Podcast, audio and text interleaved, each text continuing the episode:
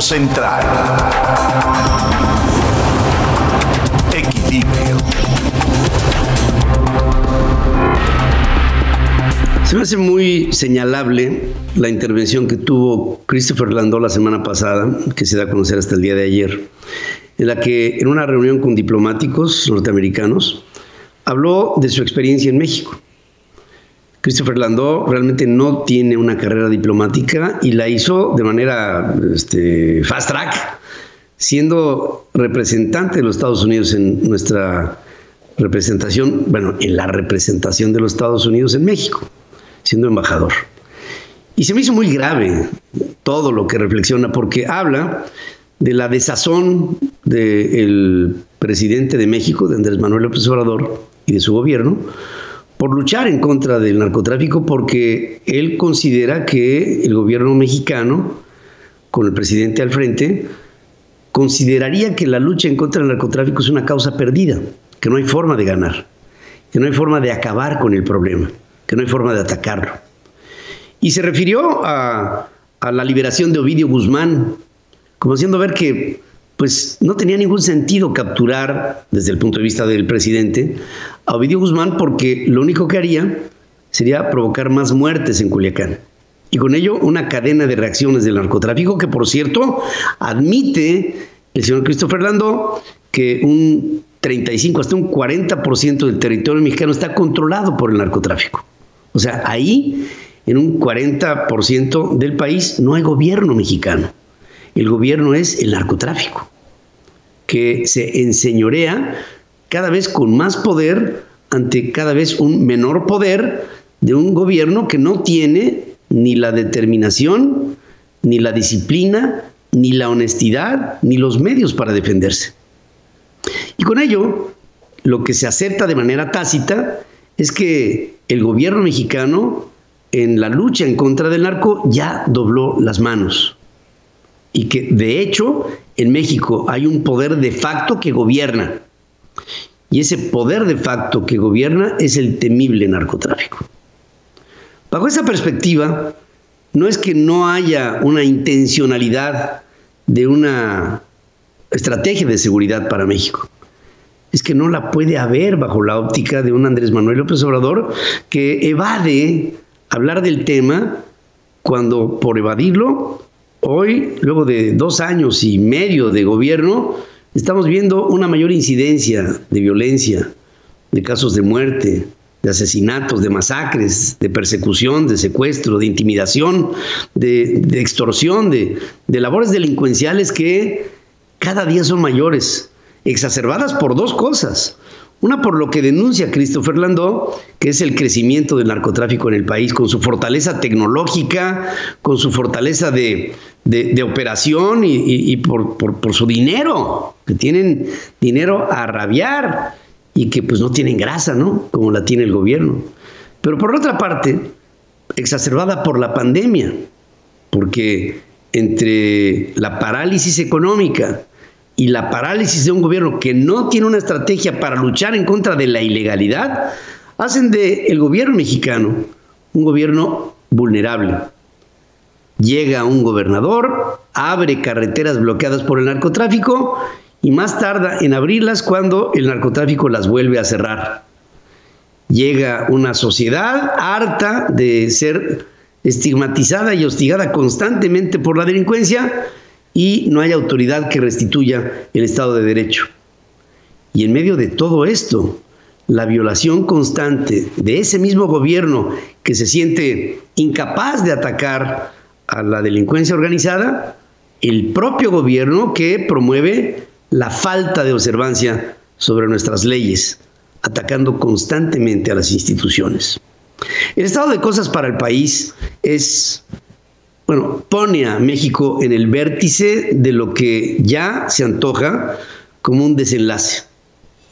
Y este desenlace, desde nuestro punto de vista, a partir de lo que dice Christopher Landau, será un momento determinante. Las elecciones del 6 de junio. Porque en ese momento se podrá ver si hay con un balance en este desbalance desproporcionado del poder que propone, por un lado, políticamente López Obrador hacia la sociedad y del desbalance y del poder que propone el narcotráfico hacia el gobierno de López Obrador. Es como estar unos encima de otros. Un López Obrador que ataca a la sociedad mexicana. Una delincuencia que ataca a López Obrador. El gato y el ratón. Siendo la víctima el mismo. La víctima es México. Un país que como hace muchos años nunca antes se había visto tan vulnerable. Hoy México sufre, tiene calentura, le duele el cuerpo. México está viéndose atentado en contra de la esencia de lo que podría ser nuestra esperanza. Estamos siendo y sufriendo un atentado en nuestra educación y nuestro futuro, en nuestra democracia y nuestras instituciones. Y lo más irónico del caso, el primer enemigo que se levanta en contra de México es el presidente y el narcotráfico. A decir de este análisis que hace Christopher Lando, ex embajador de los Estados Unidos ante el gobierno mexicano. Por cierto, hoy esa posición está vacía. Hasta este momento no sabemos quién estará en lugar de Landó analizando esto que para Landó no tiene ni vuelta de hoja. México está siendo víctima de una delincuencia desenfrenada. Aunque el presidente parece que no lo ve así. Él tiene otros datos.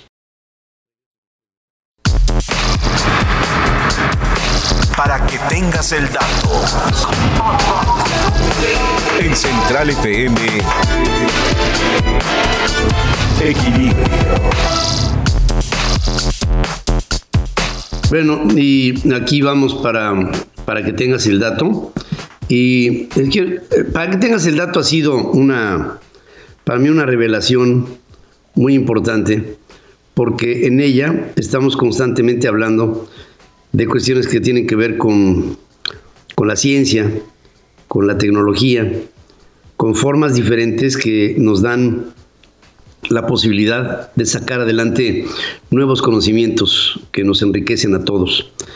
Y para que tengas el dato, ha sido, creo, una sección que a lo largo de este tiempo nos ha venido a todos a, enriquecer en mucho de lo que es la inteligencia artificial, en mucho de lo que es el avance de la tecnología, en muchas áreas, en la medicina, en la ciencia, en las artes, en todas las formas de la expresión humana.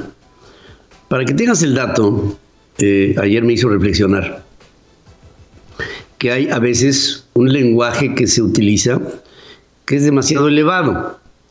No porque sea elevado por nosotros, sino porque es elevado por la ciencia misma. La ciencia nos eleva y nos pone en un lugar que pues viene a ser como la acumulación del conocimiento humano a lo largo de la historia y que viene a agolparse toda en un presente en el que estamos viendo un desarrollo, un desenvolvimiento de la luz que representa tanto avance científico, tanto avance tecnológico, hablando de machine learning, de inteligencia artificial, de algoritmos, de sistemas cuánticos y de formas que nos permiten conocer el interior en el microcosmos, nuestro medio, en la naturaleza y el mundo exterior. Tal vez para que tengas el dato, es una sección que pudiera no ser muy popularizable, porque es muy específica.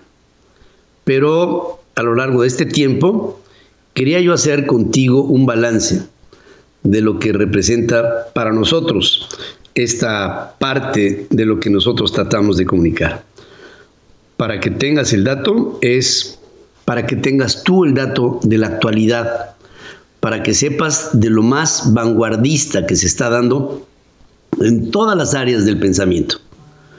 Para que tengas el dato, es un espacio que nos permitiría pensar, y eso es a lo que nos atrevemos a postular, que a lo mejor te tratamos temas que hoy por hoy, mañana, pudieran implicar en ti la necesidad de investigar más, de ahondar en este pequeño dato que te dejamos para que tú le sigas, para que busques otras formas que complementen la información que aquí te provocamos con curiosidad.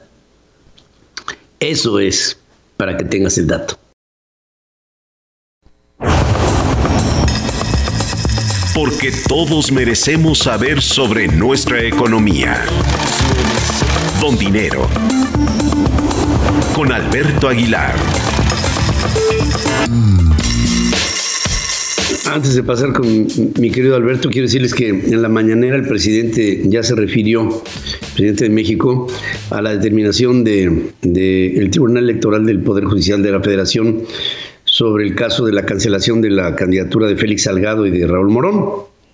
Y, dice sobre Félix Salgado, está convocando a una movilización luego de que el Tribunal del Poder Judicial cancelara su candidatura y López Obrador envió un mensaje a todos los ciudadanos del Estado para que no se exalten. Pero dice, hay que actuar con la cabeza fría, aunque se tenga el corazón caliente. En la lucha por la democracia se tienen que enfrentar muchos obstáculos y hay que aprender a evadir el acoso y la provocación, haciendo sentir que el tribunal acosa y provoca.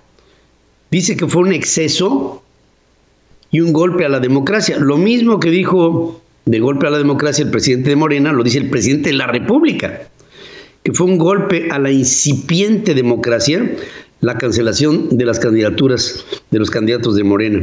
No es posible, no tiene justificación alguna el que por no comprobar supuestamente un gasto de precampaña, en un caso de 14 mil pesos, en lo que corresponde al precandidato de Michoacán, y 19 mil a lo que le atribuyen no comprobó, no, no, no comprobó el precandidato a Guerrero, se les cancela su registro para participar. Eso no tiene ninguna justificación. Se llama excesivo y antidemocrático.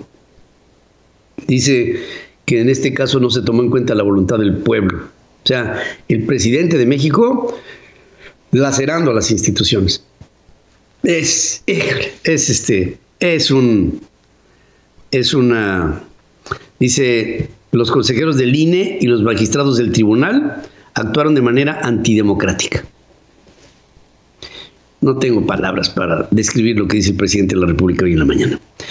Pasamos directamente con mi querido Alberto Aguilar, que nos habla justamente de otras modificaciones, que es en la ley de hidrocarburos, algunas reglas que cambian y que desde aquí te saludamos como siempre con mucho entusiasmo. Querido Alberto, buenos días.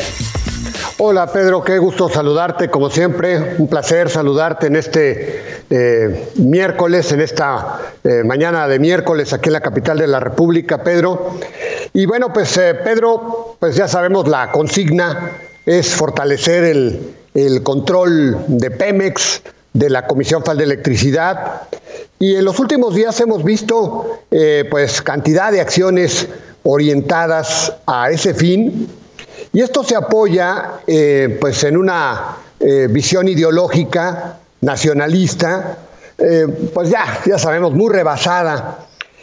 se podría haber justificado en los 70s, en los 80s, pero con un mundo globalizado, la verdad es que pues, no se entiende una visión de esta naturaleza, es un paso atrás, máxime cuando además los combustibles fósiles pues ya están a un tris de ser sustituidos. Ya hay planes de muchas compañías automotrices, etcétera, de sustituir los eh, combustibles fósiles. Y bueno, eh, para redondear el control de Pemex, eh, esta compañía que encabeza Octavio Romero, en el mercado de los petrolíferos, ayer por, por la noche Pedro avanzaba viento en popa una iniciativa para modificar el artículo décimo séptimo, eh, décimo tercero transitorio de la ley de hidrocarburos. Y bueno, este es otro cambio, Pedro, amigos, que se da en independencia de las recientes modificaciones que ya avaló el Congreso a esa misma ley. De hecho, la Cámara de Diputados ya había aprobado eh, de plano eliminar ese transitorio.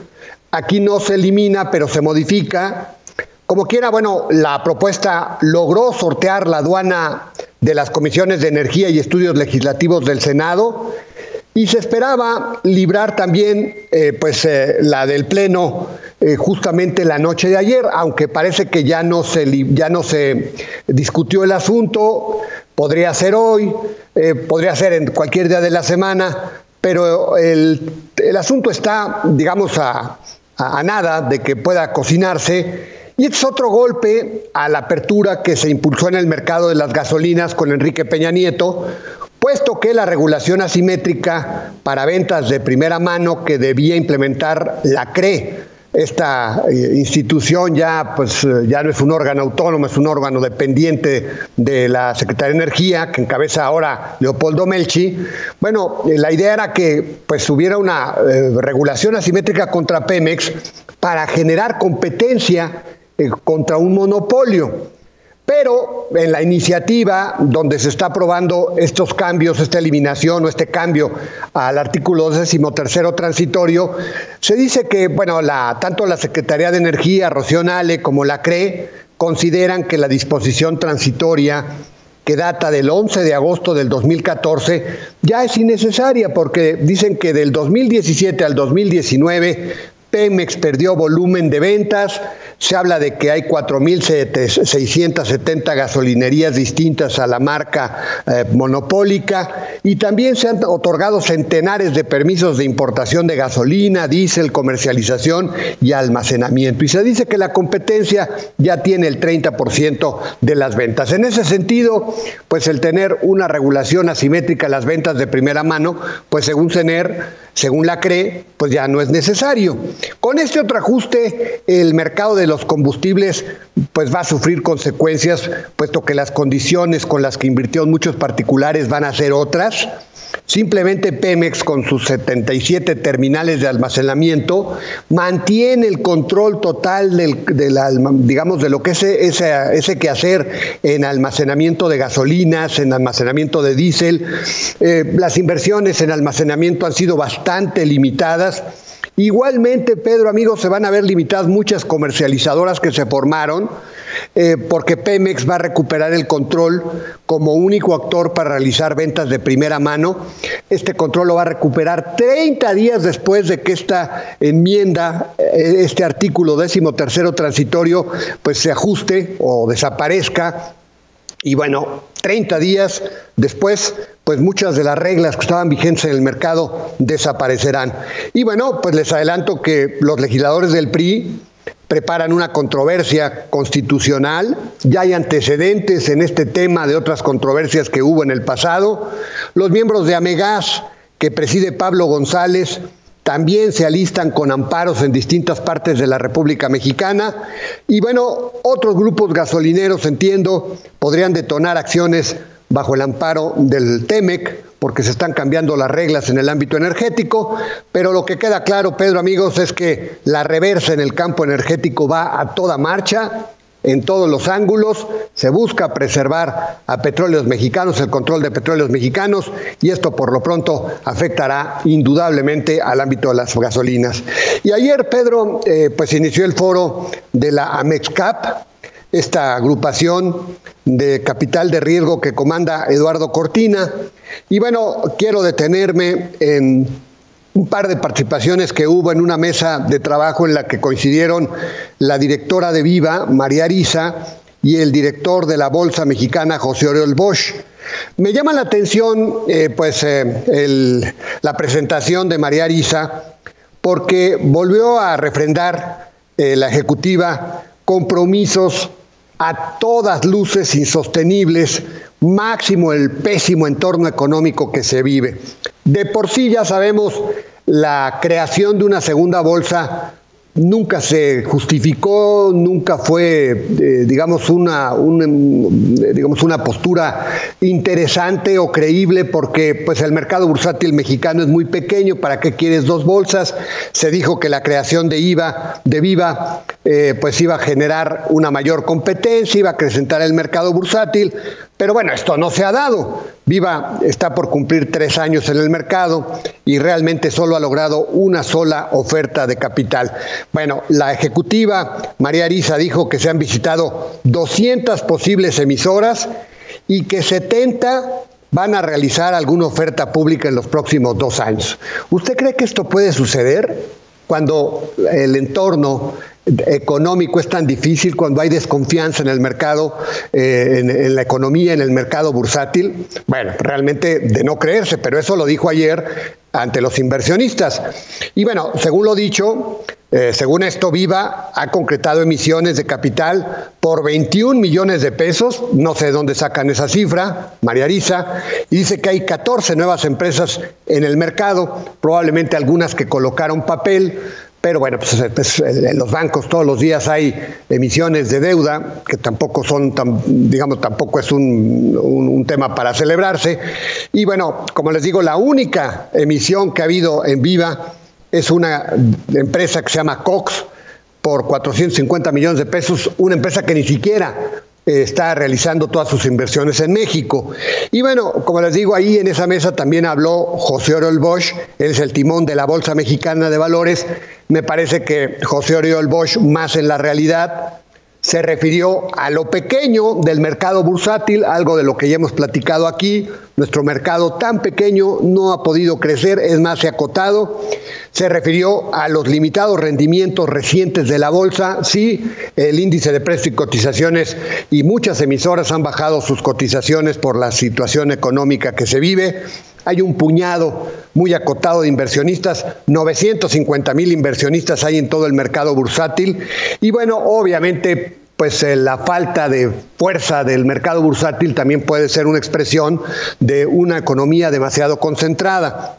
También consideró José Oriol Bosch la necesidad de modernizar la ley bursátil que data de 1987. Como, como quiera, dos visiones, una muy optimista, una fuera de la, de la realidad de María Arisa haciendo compromisos otra vez en cuanto a, posibles emisoras. Imagínense 70 emisoras en los próximos dos años. Ojalá que nos haga buena para que nos convirtamos en un mercado como el de Brasil. Sería maravilloso, pero la realidad se impone y lo que hoy se ve en el mercado bursátil no es precisamente una situación de esa naturaleza. Pues Pedro, amigos, el comentario, el comentario de negocios de esta mañana de miércoles aquí en la capital de la República.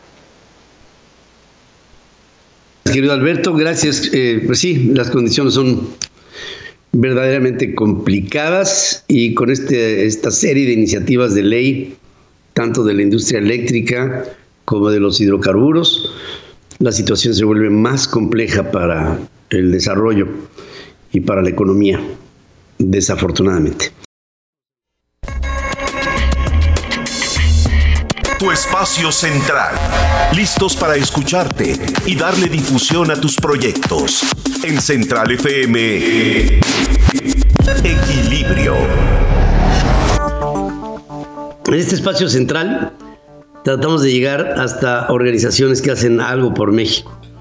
Y este es el caso de Mary Rose Villegas Balmori, presidente de la Fundación M Gas y yo quiero, Mari, que, este, bueno, en primer lugar, darte la bienvenida y, pedirte que nos expliques a detalle qué es lo que han venido haciendo con esta organización. Pedro con qué honor poder compartir estos minutos con ustedes.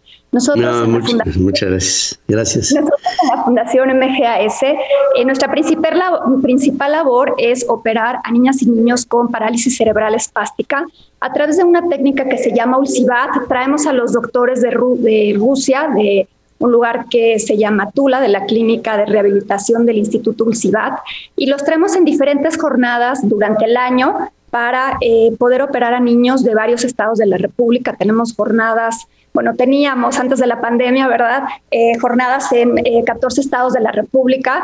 el año pasado fue un año muy, muy retador porque pues tuvimos que suspender esas jornadas porque no, no había las condiciones de ningún tipo, tan, tan solo para que los doctores pudieran salir de Rusia, pero pues tampoco el sistema de salud en México nos, nos daba la posibilidad de poder traer a los doctores. Y pues estamos contentísimos que el 17 de mayo, eh, con el favor de Dios, vamos a retomar nuestra jornada número 26 de la, de la Fundación. Llevamos eh, un poquito más de nueve años trabajando con más de 2.000 niños operados y más de 5.000 valorados. Eso es, eh, digamos, extraordinario en términos de, número por el alcance de lo que todo esto se ha logrado. Cuenta, ¿qué, manifestación física tiene una parálisis cerebral espástica? ¿Qué, es lo que pasa? Eh, la parálisis cerebral normalmente, bueno, es es para empezar es la discapacidad que más afecta, la discapacidad motora que más afecta a, personas en el mundo. Eh, significa esta contractura, son estas contracturas que tienen los, los pacientitos, pueden ser niñas, niños o, adultos, eh, son estas contracturas cuando se ven muy rígidos, que tienen las manitas muy, muy duras o los bracitos, la carita, el pie, que ahora voy a usar un, un término equinovaro, que es el piecito muy en punta y muy, muy rígido. Eh, todo esto viene de una historia personal, eh, pero que me permito compartirle a usted y al auditorio. Eh, mi hija más chiquita está diagnosticada con parálisis cerebral espástica, gracias a Dios muy leve. Eh, y nosotros acudimos a estos doctores hace, digo, hace ya más de nueve años, y eh, a través de los buenos resultados que obtuvimos de ella, decidimos traer estos doctores a México para que más familias pudieran tener este beneficio, eh, porque la verdad la cirugía es muy, es poco invasiva, tiene resultados muy buenos. No es una varita mágica, no, eh, no, no compone, no, no, no va a curar la discapacidad, porque con eso vamos a, tener que vivir siempre. No es una lesión neurológica, normalmente por falta de oxígeno. La mayor parte de los casos es por falta de oxígeno al momento de nacer, por hipoxia. Y muchos de estos casos se reportan en las comunidades más eh, vulnerables, más marginadas, por falta de atención materno-fetal. Esa es una realidad.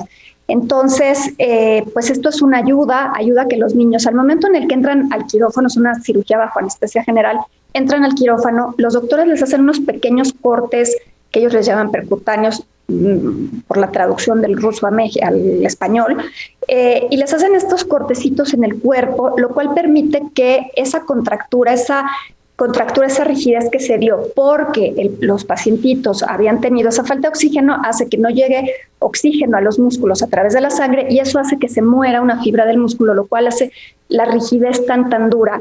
Los doctores entran con este bisturí especial, hacen estos cortes y eso permite que el paciente inmediatamente que sale del quirófano ya sale con la manita liberada, a veces me dicen los pacientitos que si les operaron los ojos, no, es que al momento en que operan algunos músculos de la carita, con eso logran eh, eh, que, los ojitos ya se alineen. Entonces es una cirugía poco invasiva, no deja cicatrices. Eh, la recuperación es buena en el sentido que no tienen que estar inmovilizados o, con yesos, nada. Entonces, pues es poco invasiva y es muy bondadosa con los niños y niñas y sobre todo también con, con las mamás y los papás a los que nos da mucha esperanza para que nuestros hijos estén un poco mejor. De hecho, pues operaciones de esta naturaleza obviamente implican costos, ¿no? Por hospitalización, por los gastos de, a los médicos, por los equipos que se tienen que utilizar, por la organización misma de lo que son las, las, cirugías como tal. ¿Cómo se fondean ustedes? ¿Qué es lo que hacen para, para poder vivir y para poder cumplir con su objetivo? Sí, sí, eso es, eso es muy importante y la verdad es que creo que para todas las organizaciones de la sociedad civil la pandemia ha sido eh, muy retadora porque entendemos que, todo el mundo la anda batallando con el tema económico, entonces los donativos han bajado mucho, pero también es cierto que eh, eh, esta pandemia también nos ha enseñado a ser muy solidarios y a querer pues también seguir ayudando con lo mucho poco que cada quien puede.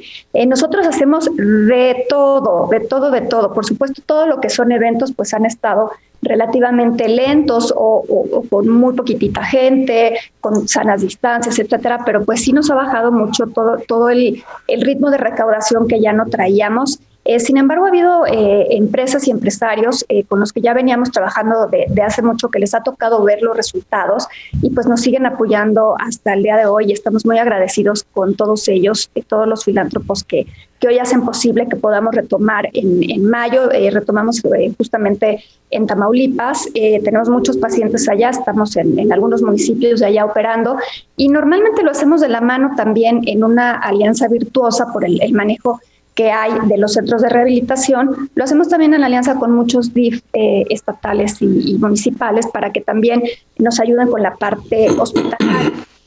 corremos con los gastos de los honorarios de los doctores. Eh, ellos no vienen como, como voluntarios, ellos eh, vienen a trabajar.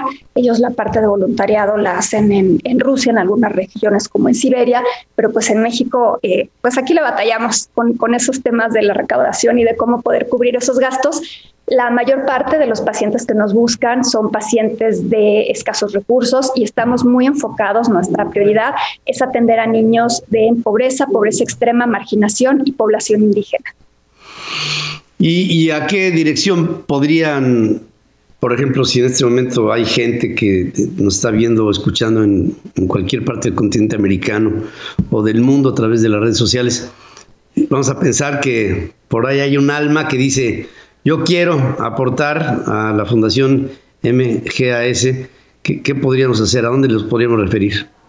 Pues nuestro correo electrónico, que es la, la, mejor vía para contactarnos, es fundacionmgas.gmail.com. Ahí nos pueden contactar. También pues en todas nuestras redes sociales, también ahí eh, somos muy activos.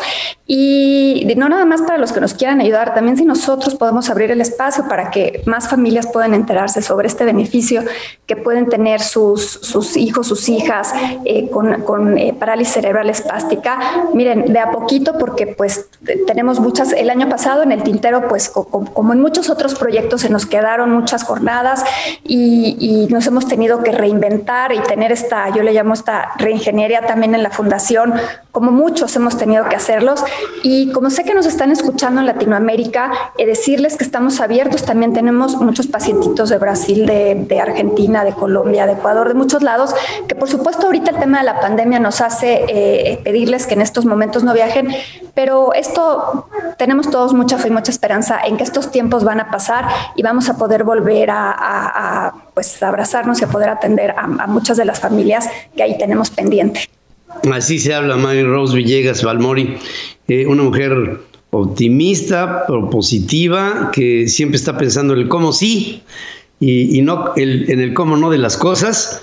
Y contra viento y marea, esta organización, esta fundación MGAS ha salido adelante luego de prácticamente una década de venir trabajando por niños, por niñas con esta parálisis cerebral espástica que, eh, como bien la describes, tiene, tiene maneras en las que quirúrgicamente puede hacer y darle a estos chamacos una calidad de vida, que eso es justamente lo que esta fundación persigue, calidad de vida para este tipo de niños que tienen esta, este problema y al mismo tiempo esta virtud, porque tienen muchas otras virtudes que tú, a, ¿quién más?